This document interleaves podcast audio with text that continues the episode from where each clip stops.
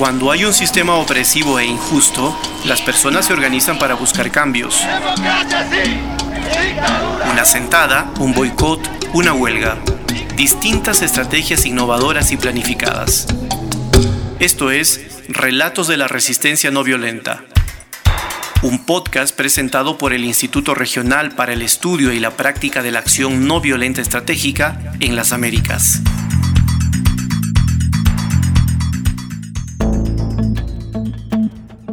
Nosotras acompañamos la decisión de abortar de las mujeres, hombres trans y personas no binarias. Esa es la consigna de la red feminista ecuatoriana de acompañamiento en aborto Las Comadres. Hoy, en Relatos de la Resistencia No Violenta, conversaremos con Saraí Maldonado, integrante fundadora de esta organización. Mi nombre es Carlos Flores. Bienvenidas y bienvenidos.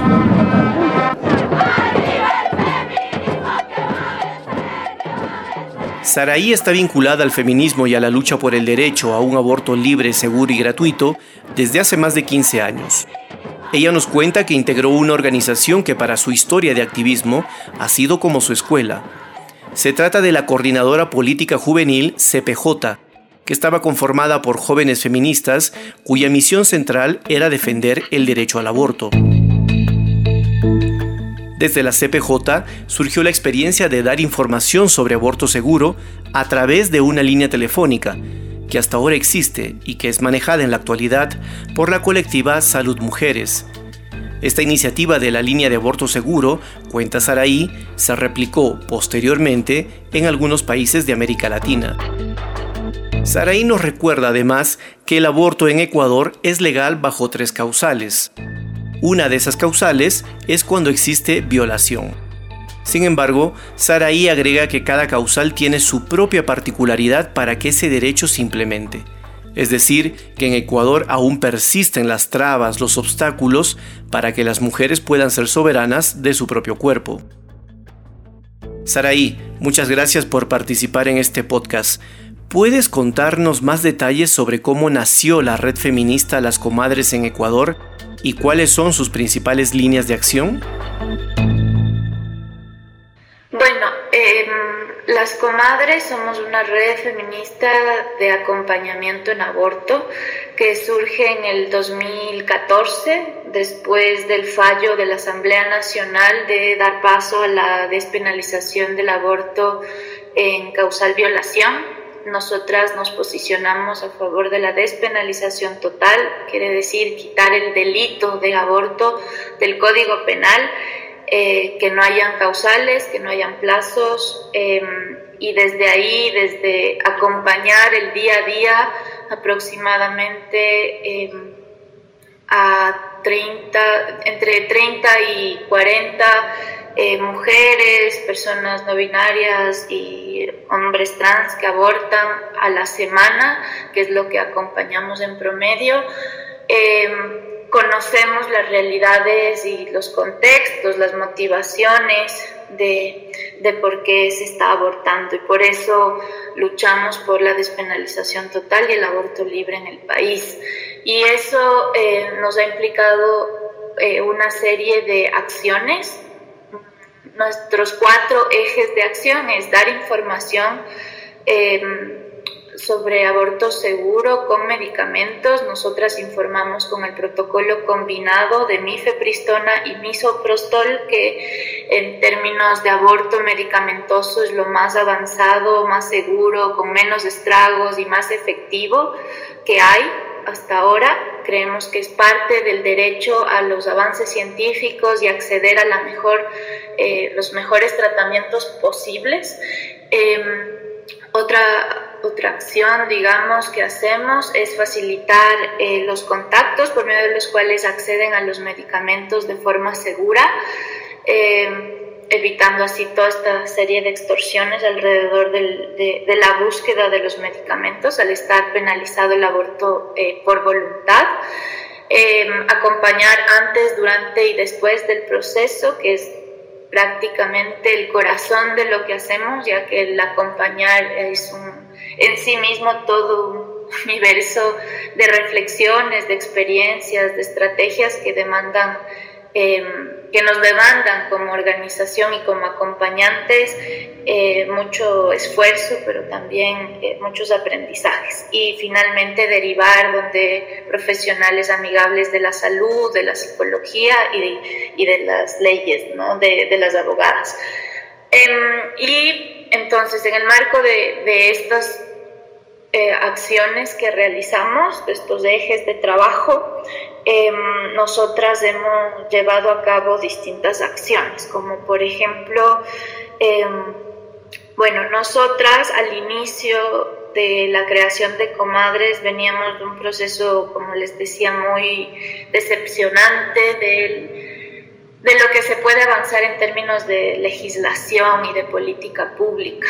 Eh, siendo conscientes que es importante, pero también que hay otras organizaciones del movimiento feminista que está como cubriendo ese frente.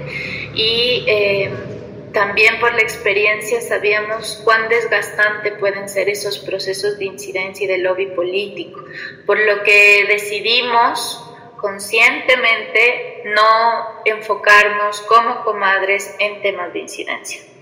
Eh, sino eh, priorizar eh, lo que para nosotras es estar en primera línea, que es acompañando. Em, entonces, hemos em, creado las comadres, nos, primero en Quito y luego como sistematizado la experiencia, le hemos apostado a la educación popular, a la construcción de metodologías feministas y eh, como una apuesta político-metodológica para construir nuestro proceso. Y luego esto nos permitió eh, tener ya una base de conocimiento y de experiencia que luego fue posible ampliar la red. Ahora estamos en Quito, Guayaquil, Cuenca, Loja, Manta, Esmeraldas eh, y Esmeraldas y Machala em, e Ibarra y somos eh, aproximadamente 60 eh, comadres que acompañamos eh, todos los días del año. Em, hay un teléfono público, una línea pública por la cual se nos contactan y a partir de ese número se agenda un, una reunión grupal eh, también como parte de esta apuesta para desclandestinizar el aborto. Eso quiere decir que en estas reuniones se comparte eh, la información de cómo, eh, la información del protocolo médico, pero también se resuelven otro tipo de dudas y se llena como una ficha para que la comadre pueda acompañar mejor e identificar también contextos y situaciones que puedan estar atravesando nuestras acompañadas eh, de violencia, de pobreza, de extorsión, de riesgo. ¿no? Em, la línea pública es el 099-974-4708. Es un número que es nuestro segundo número, ya que el primero fue hackeado eh, y clonaron, nos robaron eh, nuestro, nuestro número anterior, el que ha tenido más años de posicionamiento a nivel nacional, eh, por grupos inescrupulosos en realidad que buscan lucrar y también todavía no sabemos bien quiénes son eh, y cuáles son sus reales intenciones, porque es una mezcla entre ser antiderechos, pero también ser pastilleros, ¿no? Además de sostener el acompañamiento, eh, hemos realizado campañas para eh, posicionar el aborto como, como, una decisión legítima. Y en ese marco eh, los encuentros post-aborto, por ejemplo, ha sido una iniciativa que le hemos llevado a cabo desde el 2017 que son espacios de encuentro, espacios de, de compartir eh, desde eh, la palabra, a partir del, del, movimiento, a partir del testimonio escrito, eh, a partir de las creaciones como más abstractas. Entonces, un espacio distinto, no no necesariamente terapéutico oficialmente, aunque finalmente los resultados sí lo son, eh, pero que nos han permitido en más de 13 eh, eh, sesiones que hemos tenido en estos años em, aprender mucho de, la experiencia de las mujeres y de las personas que acompañamos. Entonces, los posabortos es una de las acciones que, que, llevamos a cabo como comadres, el acompañar, el dar información. Eh, solemos em, hacer campañas por el Día Global de Acción Global por el Aborto eh, Legal, que es el 28 de septiembre, antes Día Latinoamericano, eh, y hace pocos años Día de Acción Global, em, donde solemos salir a las calles, hacer toma del espacio público. Para nosotras el acompañar es una apuesta por tomar el espacio público también, hablar de aborto en todos los espacios, en las universidades, en las plazas, en los restaurantes, en las mesas eh, familiares, en las reuniones de amigos y amigas, eh, y así, en todos los espacios queremos hablar de aborto y, la complejidad y profundidad que, que esta experiencia tiene, ¿no? Eh, también hemos sido parte de algunas investigaciones a nivel regional sobre el aborto medicamentoso, pero también sobre la acción política de acompañar.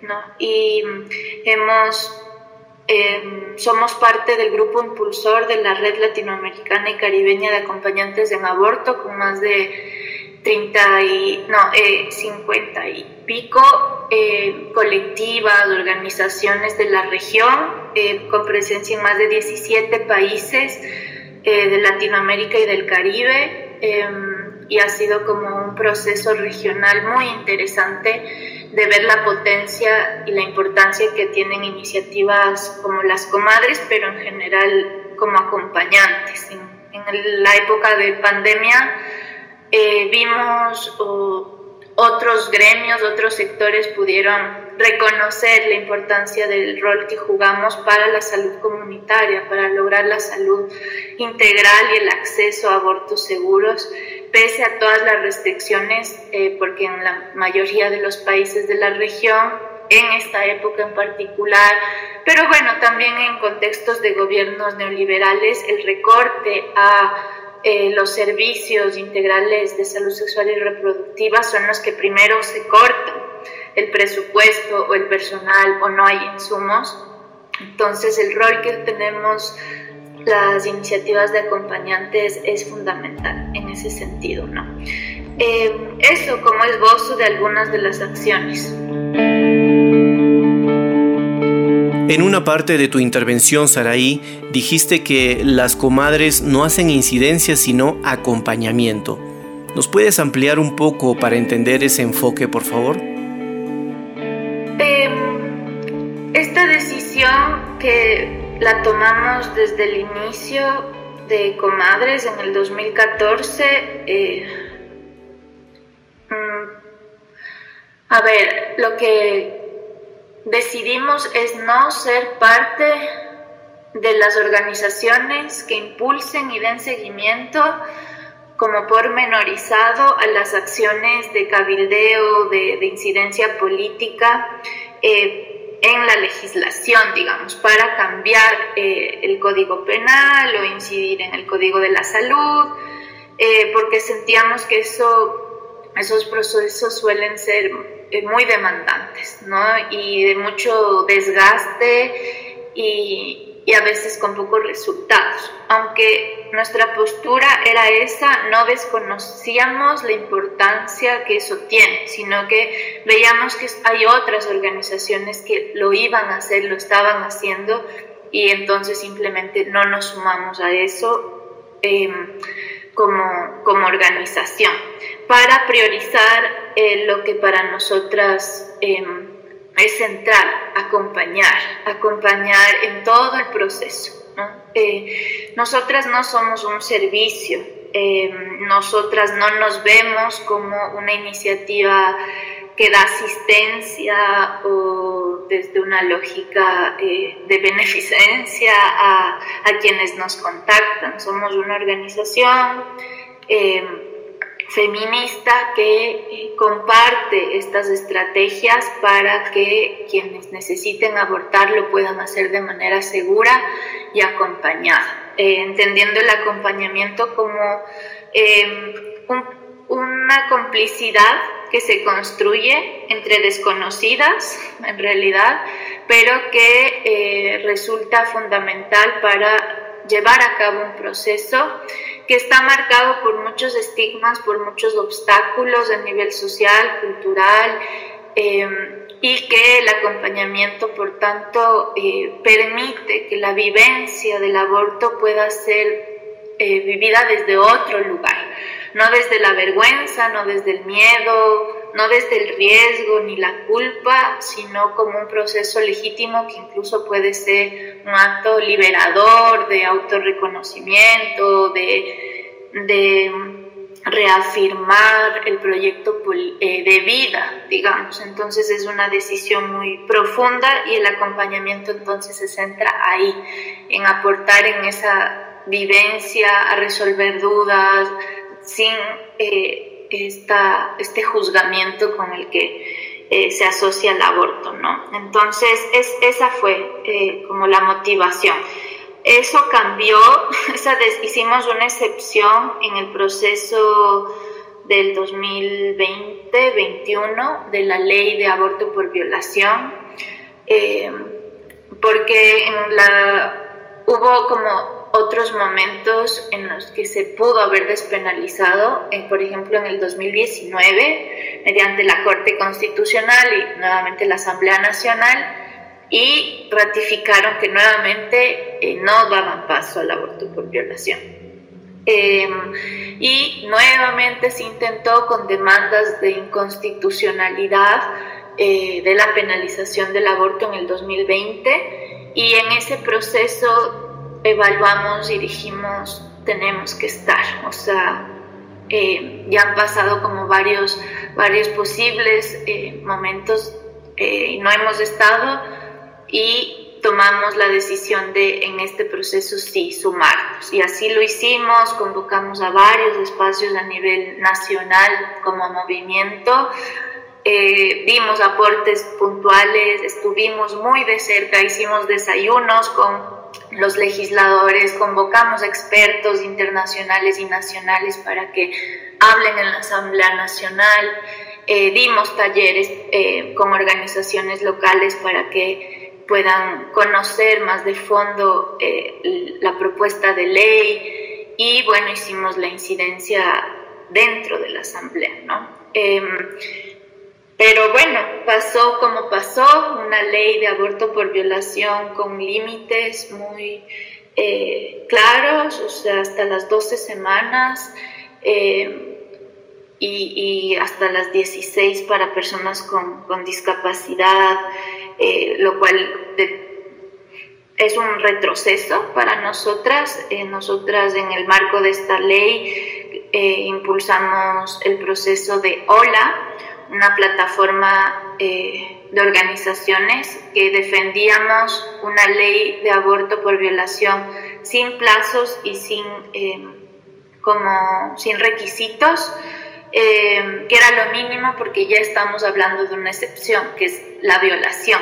Y encima de que ya es restrictivo, todo lo que implicaba, ¿no? Objeción de conciencia, plazos máximos, eh, y requisitos como la de noche. Entonces creamos OLA, que es la plataforma de organizadas por una ley de aborto justa y reparadora, eh, pero otras organizaciones del movimiento no estaban de acuerdo, creían que eh, pase lo que pase, aunque sea con plazos y aunque sea con requisitos, iba a ser un avance, ¿no? Lo cual nosotras no estamos seguras de eso.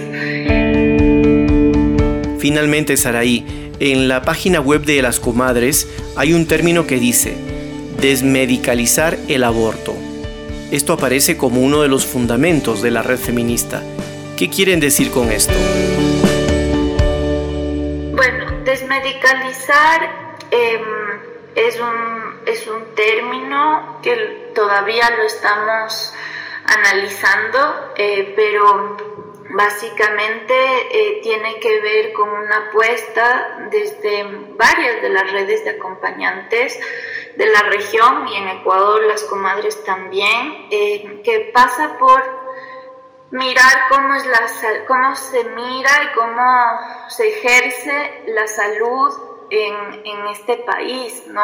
donde eh, existe esta mirada de control de los cuerpos, desde este saber científico eh, irrefutable que eh, tiene la verdad sobre los procesos de nuestros cuerpos, ¿no? donde nos han despojado de esta legitimidad y autoridad eh, moral de, de, reconocer nuestros lo que estamos viviendo, ¿no? Los síntomas, pero también eh, los diagnósticos y los tratamientos.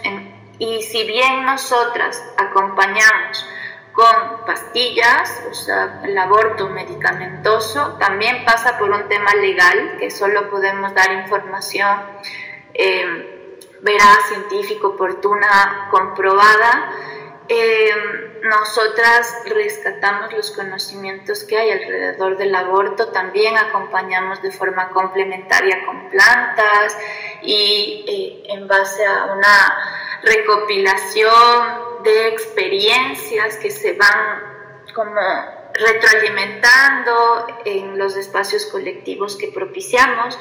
Entonces la desmedicalización es una apuesta por desmedicalizar las decisiones eh, en nuestra salud sexual y reproductiva. Esa es la apuesta de comadres. Entonces, eh, y que tiene que ver con uno de nuestros horizontes políticos que pasa por em, generar conocimiento y em, posicionar una mirada más integral de la salud y de nuestras decisiones ¿no? sexuales y reproductivas. Entonces, más o menos va por ahí haciendo una crítica, un cuestionamiento a, este manejo mm, también mercantilista de nuestras necesidades, ¿no? Donde ahí entran en acción varios actores, como las farmacéuticas, como los estados, como eh, los grupos que se oponen a, nuestros derechos. Eh, a, la ciencia médica en sí misma, ¿no? Como nosotras como objetos de estudio eh, y despojadas de, eh, de, estos conocimientos eh, milenarios que tenemos, ¿no? y que entonces nos hacen dependientes de un tercero, de un saber experto que no somos nosotras, ¿no? Y, y por tanto, en el aborto se puede ver reflejado en las leyes, es accesible el aborto solo si lo practica un personal de la salud.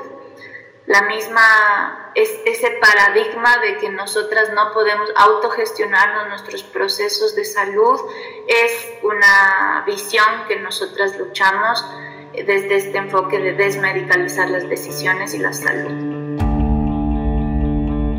Saraí, muchísimas gracias por ofrecernos esta entrevista.